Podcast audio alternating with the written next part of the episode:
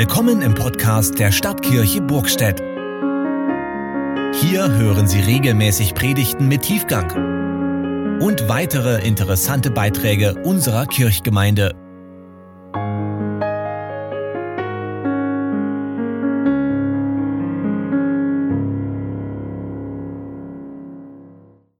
Er war Jesus und was hat er gemacht?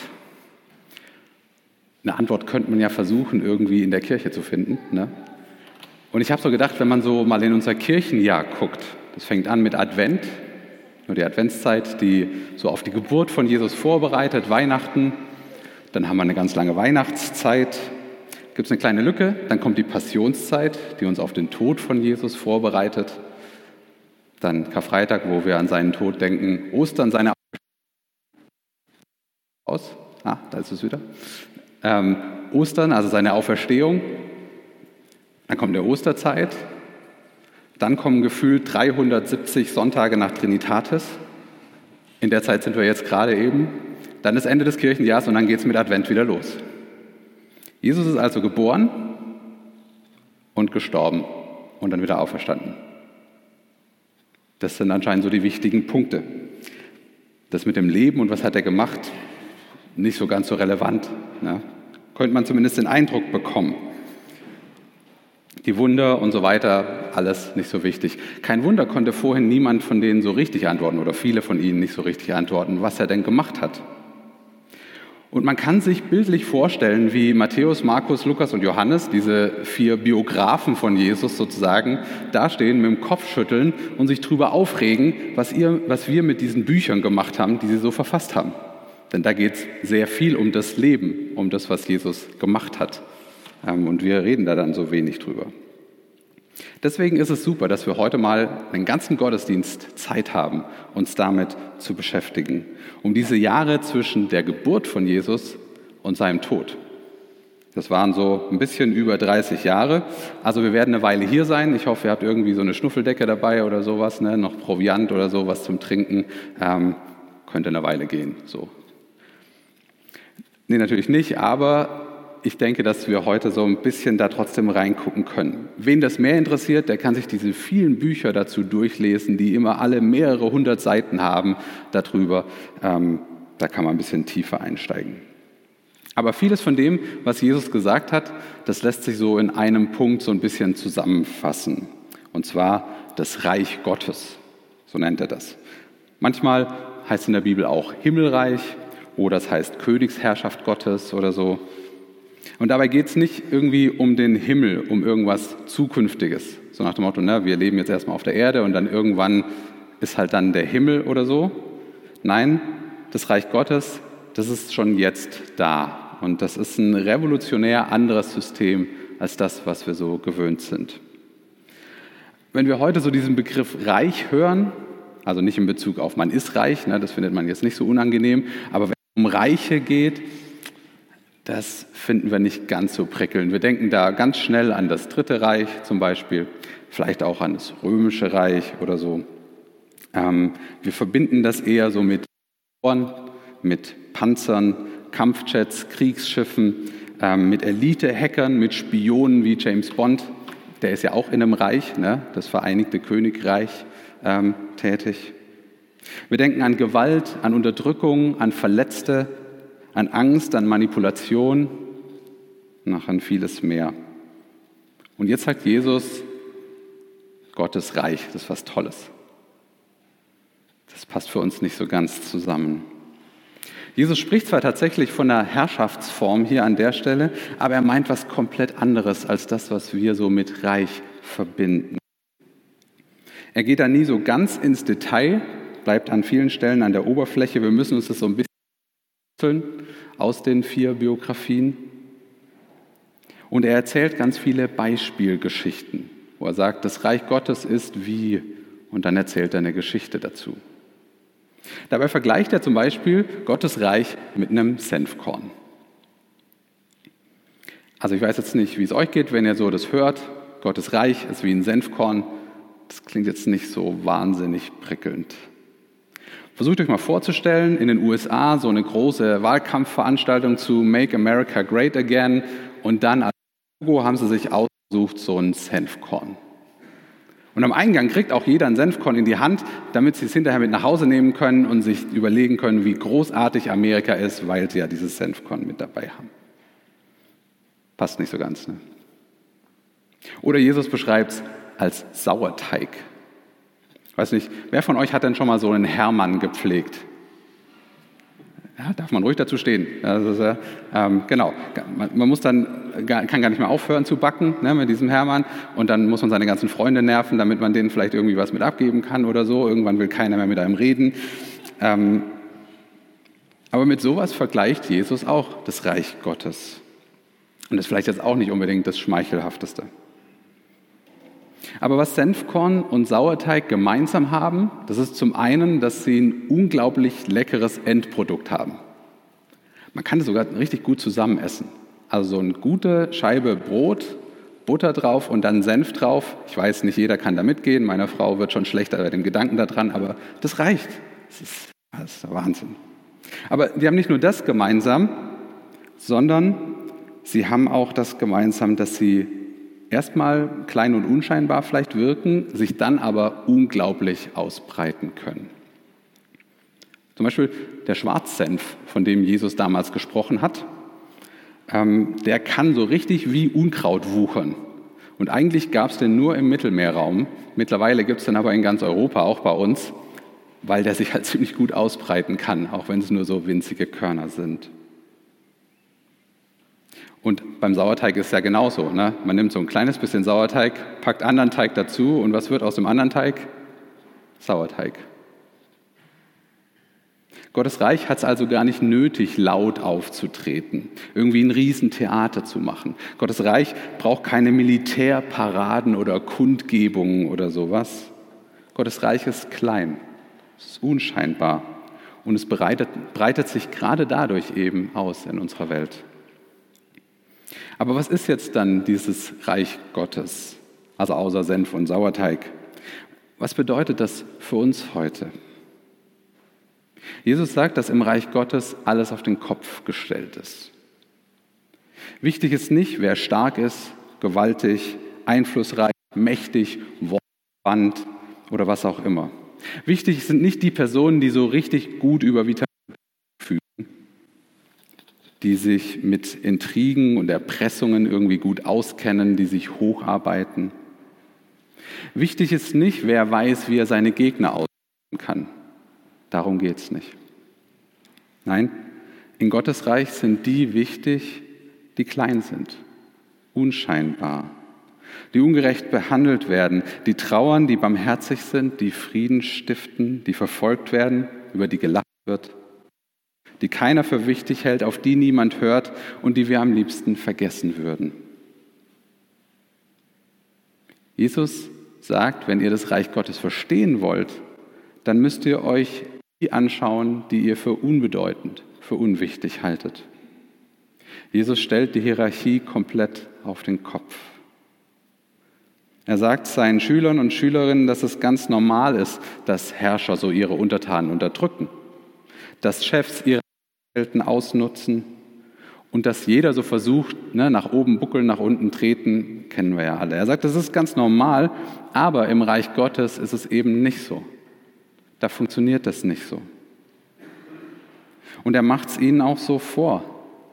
In der damaligen Gesellschaft, er war ein Rabbi, also so ein Lehrer, ein angesehener Lehrer, und er steht in der Hierarchie eindeutig über seinen Schülern und Schülerinnen.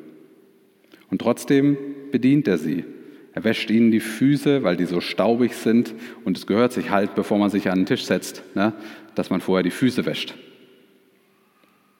Und auch sein Tod ist vollkommen unscheinbar. Er wird hingerichtet wie ein normaler Verbrecher. Einen, den man ganz schnell wieder vergisst. Der wurde da halt gekreuzigt mit den anderen zusammen. Er stirbt genauso unbedeutend und unspektakulär, wie er auch geboren ist. Ein kleiner Zimmermann von der Provinz, so vom Land. Der ist ein paar Jahre als Wanderprediger rumgereist und jetzt endlich ist er den führenden Menschen kein Dorn mehr im Auge und man kann ihn auch getrost vergessen. Nichts an ihm passt irgendwie zu der Vorstellung, die wir von dem Herrscher haben. oder von einem, der von einem Reich erzählt. Ja, er hat Wunder getan, Menschen geheilt und so weiter. Er hat inspirierende Reden gehalten. Aber irgendwie ist er doch klein geblieben. Ein kleines Korn, das niemand entdeckt, auf das niemand achtet. Ein paar Gramm Sauerteig, die in der Schüssel zurückgeblieben sind. Und trotzdem, oder man müsste besser sagen, gerade deswegen hat sich dieses Reich, das mit ihm angefangen hat, dieser Herrschaftsbereich Gottes, der hat sich richtig breit ausgebreitet. Der Senf ist gewuchert, der Sauerteigrest hat den ganzen Rest vom Teig auch zum Sauerteig gemacht. Und während die Weltherrscher sich so gegenseitig die Köpfe einschlagen, ihre Soldaten ausbilden, sich neue Panzer kaufen und so weiter, währenddessen hat sich dieses unsichtbare, unscheinbare Reich Gottes auf der ganzen Welt verbreitet. Jesus hat den Menschen deutlich gemacht, dass sie unglaublich wertvoll sind auch wenn sie sonst vielleicht niemand akzeptieren würde. Er hat ihnen erzählt, dass Gott doch sogar für die Vögel sorgt, damit die nicht verhungern. Und wie viel mehr sorgt er doch um sie? Wir haben es vorhin auch in einem einen Lied gehört, mit denen, dass er sogar die Haare auf dem Kopf gezählt hat. Und ja, ne, der gängige Witz, bei Carsten und mir ist es nicht mehr so schwer. Ähm, bei anderen ist das vielleicht noch ein bisschen komplizierter. Aber wir sind ihm so wichtig, dass er uns so genau anguckt, dass er sogar die einzelnen Haare kennt. Jesus hat Geschichten von Festmählern erzählt, wo die Ärmsten der Armen, wo die Bettler, die Ausgestoßenen eingeladen werden und mitessen dürfen. Gerade die, die sonst so unwichtig sind. Er hat Zeit mit Menschen verbracht, mit denen man eigentlich als angesehene Person besser keine Zeit verbringt oder sich zumindest nicht dabei erwischen lässt. mit Prostituierten, Leprakranken, mit Kollaborateuren und mit Kindern. Er hat gezeigt, dass im Reich Gottes nicht nur von Frieden gesprochen wird, so wie im römischen Reich, sondern dass dieser Friede tatsächlich auch gelebt wird, dass der umgesetzt wird. Er hat gesagt, dass Menschen ihre Feinde lieben sollen, dass sie sich um Gefangene, um Hungernde, um Durstige, um Arme und Ausgegrenzte kümmern sollen. Ihm war wichtig, dass die Menschen, in der die in der Gesellschaft als unwichtig und gering abgestempelt sind, dass die eben nicht vergessen werden, sondern aufgewertet werden. Und seine Nachfolger und Nachfolgerinnen haben sich das zu Herzen genommen. Christen haben die ersten Waisenhäuser gegründet, um sich eben um die Kinder zu kümmern, die sonst von ihren Eltern ausgesetzt wurden. Sie haben Hospitäler gebaut, um sich, wie sie es von Jesus gelernt haben, um die Verletzten zu kümmern, um die Verletzten und Kranken zu kümmern. Beim Konzil von Nicäa, das war so ungefähr im vierten Jahrhundert, da hat man sogar unter anderem beschlossen, dass jede Kathedrale ein Hospital dran bauen muss. Dass es nicht geht, dass man quasi nur eine Kirche hat, sondern da muss auch ein Krankenhaus mit dran sein, damit man sich um Arme und Verletzte kümmern kann. Man wollte nicht nur reden, sondern wollte auch tun.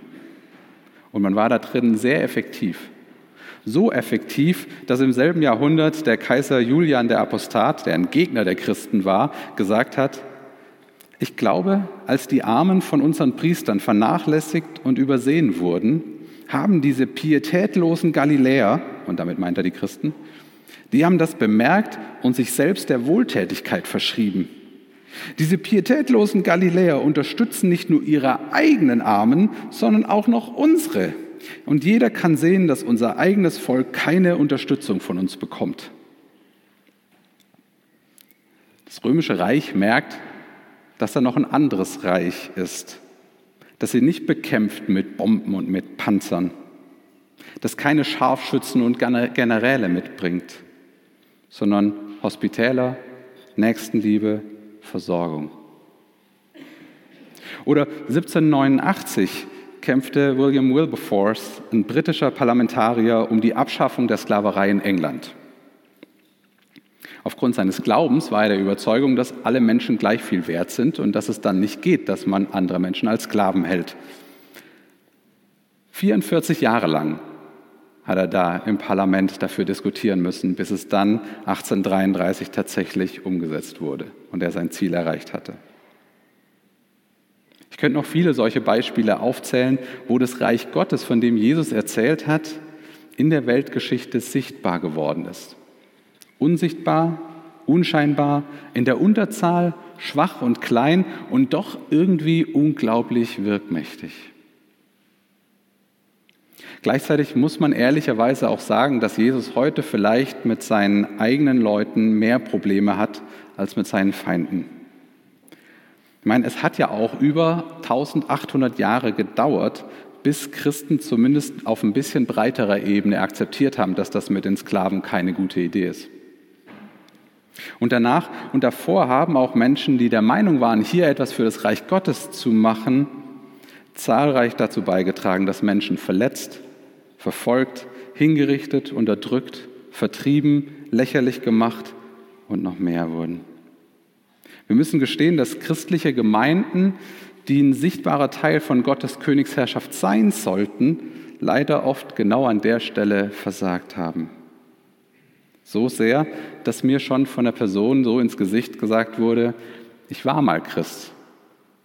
Aber die Christen, die erzählen immer von Liebe und leben dann genau das Gegenteil und da möchte ich nicht dazugehören. Ich kann das sehr gut verstehen. Und trotzdem bin ich Christ. Warum denn? Weil das, was Jesus vor 2000 Jahren gesagt hat und was er getan hat, weil das mich bis heute bewegt. Weil er mir zeigt, wer er wirklich ist. Weil er die aufwertet, die versagen. Weil er darin denen vergibt, die Fehler machen. Weil Gott sich damals entschieden hat, Menschen als seine Mitarbeiter und Mitarbeiterinnen in seinem Reich zu akzeptieren, obwohl er wusste, dass wir so viele Fehler und Macken haben. Und dass er sie trotzdem liebt. Und weil Gott es ist, der sein Reich leitet und baut und nicht wir. In Gottes Reich werden alle Menschen als unglaublich wertvoll angesehen, als geliebt, als Personen, die es wert sind, dass man sich für sie einsetzt, dass man dafür seinen eigenen Egoismus ignoriert. Egal ob Obdachlose oder Hochbegabte, Singles, Flüchtlinge, Zerbrochene, Eltern, Studierte, Heimatlose, Hungernde, Alleinerziehende, Kranke, geistig Behinderte, Vertriebene, Hartz-IV-Empfänger, Handwerker, körperlich Behinderte, Verbrecher oder Schurken. Alle, auch alle hier in diesem Raum, sind wertvoll und geliebt. Und genau das erlebe ich unter Christen bis heute. Ja, wir verletzen auch Menschen. Ja, manche von uns machen leider auch richtig üble Dinge. Aber insgesamt ist für mich die christliche Gemeinde eine Sammlung von verschiedensten Menschen, die in der Gesellschaft unterschiedlichen Wert haben, die hier aber zusammenkommen und wissen, dass sie alle gleich wertvoll sind bei Gott. Wir haben keine Zweiklassengesellschaft, bei der die einen irgendwie heiliger oder besser sind als die anderen.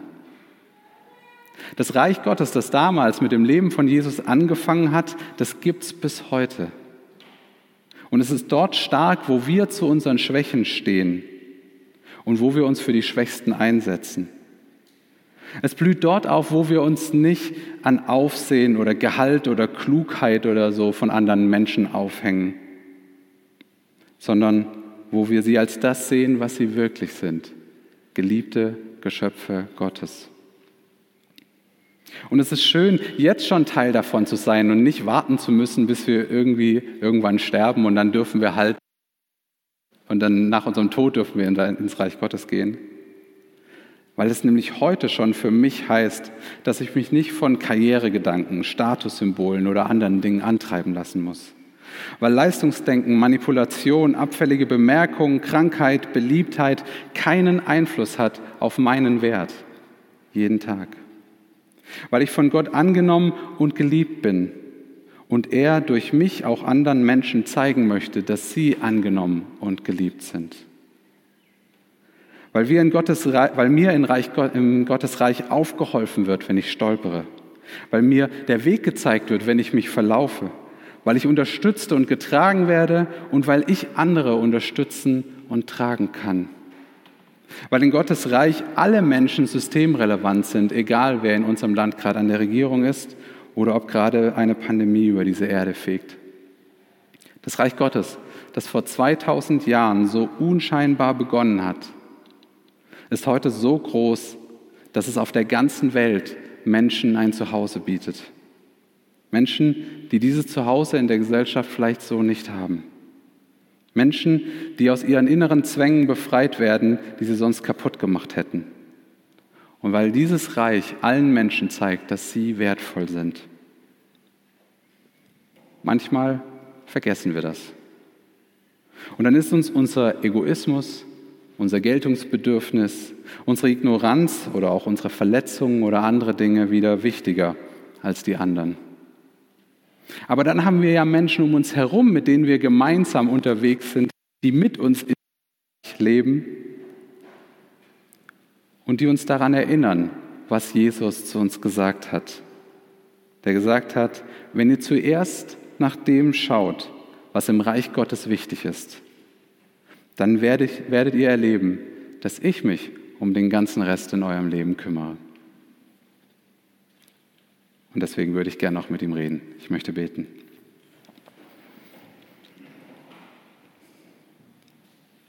Herr, ich danke dir, dass mit dir damals vor 2000 Jahren dein Reich angefangen hat und dass es sich so klein und unscheinbar am Anfang doch bis heute so ausgebreitet hat. Und danke, dass bis heute das Kleine, das scheinbar Unwichtige bei dir so wichtig ist. Dass wir alle damit dazugehören dürfen, wenn wir wollen dass wir alle reinfinden dürfen, wenn wir wollen, mit daran mitarbeiten dürfen, wenn wir wollen. Danke für alle Unterstützung, die wir darin selbst erfahren haben und für alle Unterstützung, die wir weitergeben dürfen. Schenkt uns da den richtigen Blick dafür, dass wir sehen, wer es nötig hat, wem wir aufhelfen müssen, wem wir einen Weg zeigen müssen, wer unsere Kraft braucht. Danke, dass du in uns und durch uns wirkst. Amen.